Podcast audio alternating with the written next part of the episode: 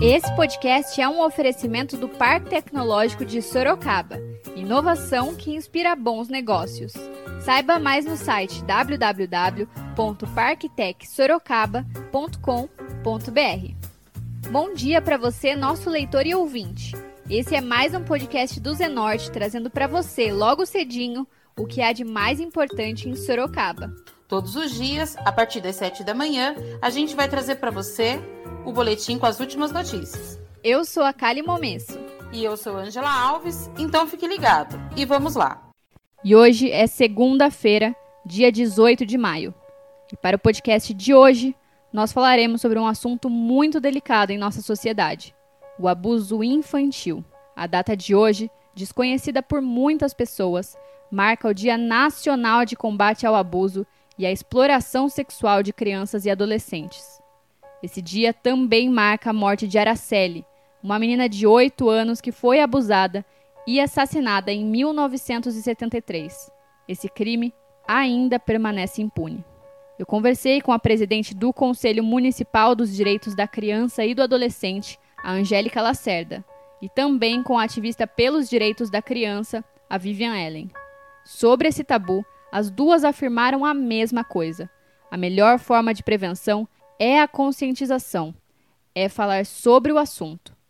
Angélica Lacerda, que é presidente do Conselho da Criança e do Adolescente, contou um pouco sobre a campanha Faça Bonito. Essa campanha ela ocorre todos os anos. Na verdade, é um assunto que ele precisa ser é, discutido o ano todo. Mais o mês de maio é um mês, um mês especial. Uhum. Então, esta semana que vai entrar, de 18 até que é segunda-feira, até sexta-feira, que é 22, nós teremos algumas ações, né, em parceria também com a TV Câmara, é a Rádio Câmara, aqui do município de Sorocaba. A Angélica ainda falou sobre o jornal impresso feito pelo Conselho para conscientizar a população sobre o abuso sexual infantil. E esse jornal ele vai ser distribuído durante esta semana aqui. Esse jornal é como se fosse uma cartilha ele traz ali o que é o abuso sexual, como reconhecer situações que uma criança pode apresentar, sinais que ela sofre alguma espécie de abuso sexual, orientações, onde procurar quando você tem alguma suspeita, o que fazer com essa criança. Então, é um material bastante didático, lúdico e que inclusive havia sido pensado para distribuir nas escolas, né? Mas por conta da pandemia nós é, modificamos essa ação. Então, ele vai ser distribuído junto é, com cestas básicas ou kit. Discursos aí que surgem junto ao debate envolvendo o abuso infantil é a educação sexual. A presidente do Conselho dos Direitos da Criança e do Adolescente foi indagada se a educação sexual poderia ser uma forma da criança se proteger contra um abusador. Quando a gente fala de criança, é muito importante a gente sempre ter muito claro qual é a concepção de criança. Então, criança é um ser humano em desenvolvimento. Uma criança não tem todas as ferramentas que um adulto tem para compreender sinais de sexualidade, sinais que o corpo dela vai apresentando ou estímulos externos, no caso de adultos. Então, isso tudo, criança, se torna uma grande confusão. Ela acaba muitas vezes reproduzindo situações, cenas, né, como a gente vê às vezes as crianças dançando, né, de forma mais erotizada, mas isso muitas vezes são exemplos, são situações que ela presencia, tem o estímulo para que aquilo ocorra e ela reproduz. Mas a criança por si só, ela não tem ferramentas e mecanismos para entender o que está acontecendo com ela. E por isso é um conflito muito grande para uma criança que é apresentada de forma precoce a sexualidade. Ainda sobre a educação sexual, a Angélica Lacerda falou sobre a fase da pré-adolescência. Quando essa criança vai se desenvolvendo, e aí nós vamos entrando na pré-adolescência, ela vai começando a ter mais consciência do corpo dela. E qual seria o papel da sociedade, da família principalmente? Orientar. Se eu falo sobre aquele assunto, se eu trato sobre aquele assunto como eu trato de uma forma normal, por exemplo, escovar os dentes, por que, que eu não posso falar de uma forma normal sobre o corpo da criança? Ela ainda comentou sobre a dificuldade da sociedade em falar sobre sexualidade. Mas a gente não pode nunca esquecer que a sociedade tem ainda muita dificuldade de falar sobre sexualidade. É cultural. Nós não temos no nosso país o hábito de falar sobre isso. Né? Antigamente, muito menos. Hoje, algumas famílias conseguem até conversar sobre isso. Mas isso é um papel da família, inicialmente. Não compete somente à escola tratar desse assunto. Por isso que existem muitas discussões, porque de alguma forma transferiu para a escola um papel que é da família.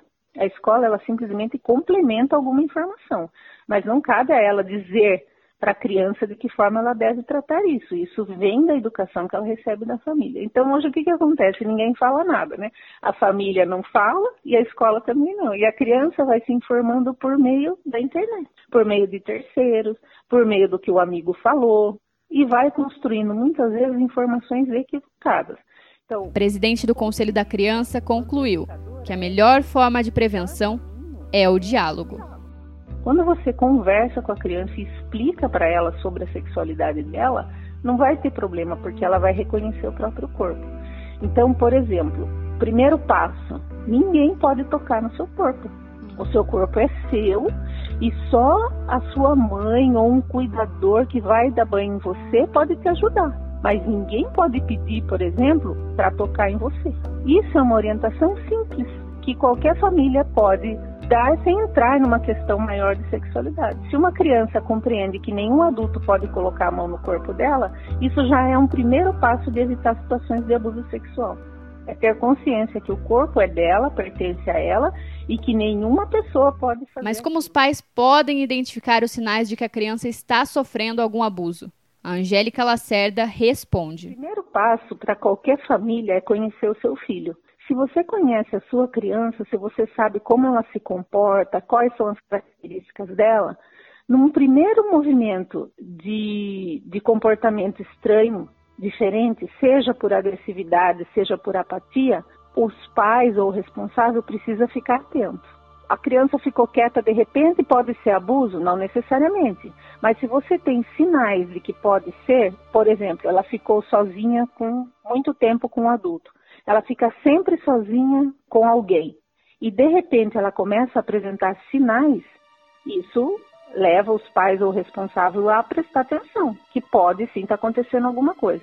Mas essa criança, ela precisa confiar no A Angélica ainda então, explicou que a maior criança, parte dos abusos acontecem dentro de casa. Sexual, 90% da literatura apresenta para nós que é alguém conhecido. Alguém que ela confia, alguém que ela conhece perto alguém que frequenta a casa dela ou que ela frequenta a casa da pessoa. Então, esses sinais de é, apatia, agressividade, dor, choro, um comportamento diferenciado, e eu tenho já sinais de que ela ficava com alguém, eu posso já tentar identificar o que está acontecendo. A presidente do Conselho Municipal dos Direitos da Criança e do Adolescente também explicou que a manifestação do abuso pode acontecer de diversas formas. São situações que um adulto coloca a criança tentando estimular a sexualidade dela. Entende? Então ele quer, de alguma forma, ter um contato com essa sexualidade da criança, para satisfação própria ou de terceiro. Então, por exemplo, uma fotografia, uma mensagem erotizada, uma conversa que a criança às vezes, muitas vezes não entende, né? É, objetos que podem despertar algum interesse naquela criança, ativar a sexualidade dela, que muitas vezes está ali né, dormente, mas que é estimulada de alguma forma. Né? Hoje em dia a gente vê certas músicas que são completamente erotizadas. Mas qual o papel da família aí? Evitar que a criança tenha acesso a isso, pelo simples fato dela não compreender aquele sentimento, aquela sensação. Lembrando que o abuso sexual é crime, né? Isso a gente não pode nunca perder de vista. E ela voltou a falar sobre os sinais que devem despertar um alerta nos pais. Ela está diferente, é, ela tem dor para sentar, na hora de tomar banho ela reclama que está doendo alguma parte. Isso são sinais seríssimos e que as pessoas adultas que estão ali precisam prestar atenção. Segundo a Angélica, a sociedade tem um papel muito importante nos casos de abuso sexual cometidos dentro de casa pelos próprios familiares. Mas não podemos perder de vista, né, que se o abusador está dentro da casa, quem é que vai contar que ela está sofrendo alguma espécie de abuso? E aí sim entra o papel da sociedade, entra o papel da escola, para que essa criança tenha confiança e condições de contar para alguém o que está acontecendo com ela. Isso é muito Ela importante. também falou sobre a dificuldade do adulto aceitar a situação. A presidente do conselho ressalta: em caso de abuso, é muito importante que a família acolha essa criança. Veja bem, a, a família é o primeiro porto seguro de uma criança. Qualquer criança que relate um fato dessa natureza, um fato grave, deve ser acolhido pelo adulto responsável por ela. Mas, como a gente conversou no começo da nossa entrevista, o próprio adulto tem dificuldade de aceitar a situação. Seja por vergonha, seja porque ele não acredita naquilo, ou situações como você acabou de dizer, isso daí é uma construção do adulto. Né? Então, a criança não pode ser responsabilizada por uma dificuldade que o adulto tem de lidar com aquela situação. Então, se a família não tem condições de acolher essa criança, aí eu volto de novo no que a gente conversou. Essa criança precisa ter condições de contar para alguém. Ela precisa confiar em alguém que não vai ser nem essa mãe, talvez, essa tia que está ali próximo dela, porque não acreditaram nela, mas ela precisa então encontrar um adulto de referência para contar o que está acontecendo com ela. E aí sim ela ter a ajuda necessária. A Angélica continuou. Mas se dentro da própria casa ela não encontra e fora da casa ela também não encontra, aí ela entra naqueles sintomas que eu te falei: isolamento, depressão. Muitas crianças é, passam a ter é, comportamentos até de utilização de substâncias psicoativas, né? Existem casos, registros de suicídio, porque aquela situação vai se agravando, né? E como a então, gente já tinha dito anteriormente, a melhor forma de prevenção é falar sobre o assunto. A grande dificuldade da rede de proteção é falar sobre, porque é um assunto difícil, é um assunto que muitas pessoas não querem ouvir. Ai, não, não quero saber sobre isso. Você ouve muitas situações assim. Ela ainda então, falou sobre o número de denúncias por abuso sexual no Brasil. Um jornal, uma TV começa a colocar essa situação, alertar sobre a possibilidade, porque o Brasil é um país que recebe 30 denúncias, por exemplo, por dia de abuso sexual. É um número muito grande. São números expressivos de denúncia. Né? E quais são os canais de denúncias? A primeira pessoa que você confia para contar. Essa é a primeira situação que pode salvar uma criança. Agora, ai, a criança contou para mim, o que, que eu faço? Eu ligo para o conselho tutelar, que é o órgão responsável por proteger essa criança. E vou encontrar lá pessoas que vão dar os encaminhamentos necessários. Mas eu também pro posso procurar um posto de saúde eu posso procurar o hospital, eu posso contar para a professora. Agora, se eu, eu sei de uma situação e eu não quero me expor, então eu ligo para o Disque 100, que é um canal que é sigiloso, a pessoa não precisa se identificar.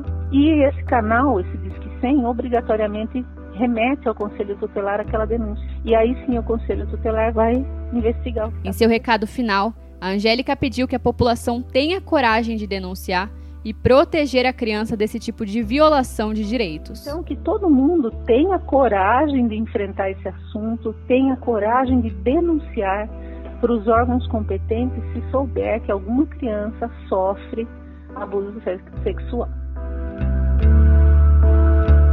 E a Vivian Ellen, que é ativista pelo direito da criança e do adolescente, falou sobre a importância do seu ingresso no curso de assistência social e sobre a importância do dia de hoje. Foi muito importante porque proporcionou uma consciência de cidadania em minha vida. Por mais que eu desisti do curso, ele foi uma porta importante para que eu tivesse o despertar de uma visão social e do meu papel político como cidadã. E todos nós devemos é, ter essa consciência como cidadão, né? O que nós vamos defender. Então, 18 de maio, o Dia Nacional do Combate ao Abuso e à Exploração Sexual de Crianças e Adolescentes, é de extrema importância. Como eu disse, é o Dia Nacional. Isso mostra o passo importante que tivemos no nosso país, porque por meio desse dia podemos quebrar esse assunto que é um tabu social e levar conscientização de diversas formas para aqueles que não sabem da existência desse dia e também podemos levar medidas de enfrentamento ao abuso infantil de diversas formas. E uma coisa que nós De acordo com a Vivian, o abuso sexual é histórico e estrutural. Ele não escolhe etnia ou classe social, ele simplesmente acontece por conta da cultura da violência, que nada mais é que a dominação dos corpos mais frágeis. Diferente da fala da Angélica, a Vivian afirmou que nem todo abusador é doente. Podemos dizer, afirmar, na verdade, que nem todo agressor de criança é doente ou tem uma disfunção sexual. Alguns simplesmente vivem uma cultura, né, a cultura da violência, na qual exercer o poder sobre o outro é sinônimo de prazer. Então, vamos pensar aqui. As leis que temos hoje valorizam e asseguram a dignidade das crianças, mas as raízes da violência infantil sempre serão as mesmas porque culturalmente vemos a criança como dominada e uma pessoa corruptora enxerga a criança como um objeto que pode ser dominado em todos os sentidos. E o que a Vivian Ellen acha da educação sexual? Bem, a educação sexual ela é de extrema importância porque é uma medida de enfrentamento ao abuso infantil. Nós sabemos que é impossível acabar de uma vez por todas com o abuso, mas é impossível enfrentá-lo e minimizar o crime. E esse tabu ele deve ser quebrado diariamente na sociedade porque os abusadores eles estão dentro das casas, das instituições religiosas, das escolas, em muitos lugares é um crime velado e que por conta da cultura da violência que já falamos, a opressão ela sempre fala mais alto, sempre. A, ativista continuou falando sobre a importância da família e da escola para proteger essa criança. Da criança ou do adolescente é a família. E se a família ela é agressora, então passa a ser a sociedade. Isto é, cidadãos comuns devem denunciar a família para que o Estado possa proteger a integridade da criança ou do adolescente. Então, a ordem é a família, sociedade e Estado. Ponto. Está lá na nossa Constituição. As principais medidas da luta contra o abuso infantil devem ser aplicadas dentro do ambiente familiar. A família deve receber orientações para proteger suas crianças. Para isso, programas devem ser elaborados para que possa atingir a família, porque cada núcleo familiar é diferente, cada família é uma família. E é essa ação que vai é, proteger a criança. É importante porque a maioria dos abusos acontecem dentro do lar. Depois, qual é o ambiente que as crianças frequentam mais depois do familiar? É a escola. É nela que deve existir projetos socioeducativos de prevenção de acordo com a idade e a linguagem das crianças. É uma coisa muito importante também, porque ela tem que saber que ela tem é, pilares sociais que vão. Ela ainda falou sobre o papel da mídia no desenvolvimento da autonomia da criança. Os de comunicação tradicionais, eles estão se unindo à mídia democrática que é a internet. Então, tanto a mídia tradicional, tanto a internet devem democratizar o saber crítico para a preservação da integridade física e emocional das nossas crianças. Aí, como que a gente pode fazer isso? Canais que passam desenhos infantis, eles devem desenvolver uma arte que possa comunicar a autonomia física da criança, para que ela possa se proteger e saiba que pode sempre contar com, a, com alguém, que nem a gente falou, se não for com a família, é com a sociedade, com o Estado. Precisamos de canais que despertem essa autonomia nas crianças. Então, a, a Vivian ainda pediu por menos comoção e mais ação. Comoção. Precisamos acolher as nossas crianças e dizer a elas que, mesmo que elas sejam dependentes de nós, elas têm o direito de ter autonomia emocional e corporal, porque muitas crianças são abusadas, mas não morrem como Araceli, porém sofrem para sempre a morte da própria infância. Então, bora agir, prevenção e conscientização já. Vale ressaltar que o abuso sexual é crime, seja infantil ou adulto. E lembrando, as denúncias podem ser feitas através do Conselho Tutelar, unidades de saúde, delegacias de polícia, Disque Direitos Humanos pelo Disque 100 e, em casos de emergência, ligue para o 190.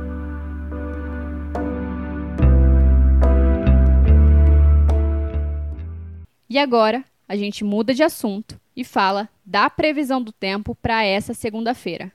De acordo com o Instituto Nacional de Meteorologia, o INMET, hoje o sol deve se manter durante todo o dia.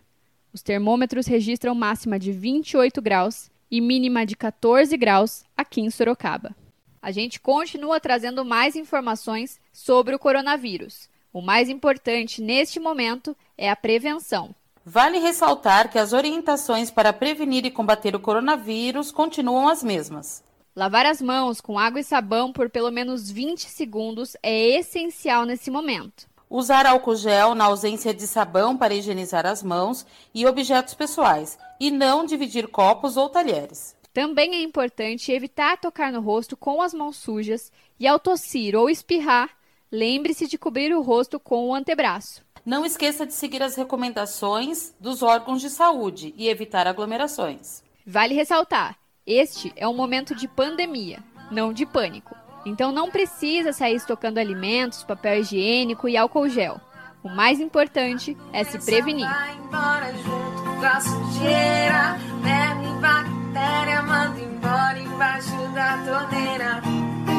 Água uma, água outra.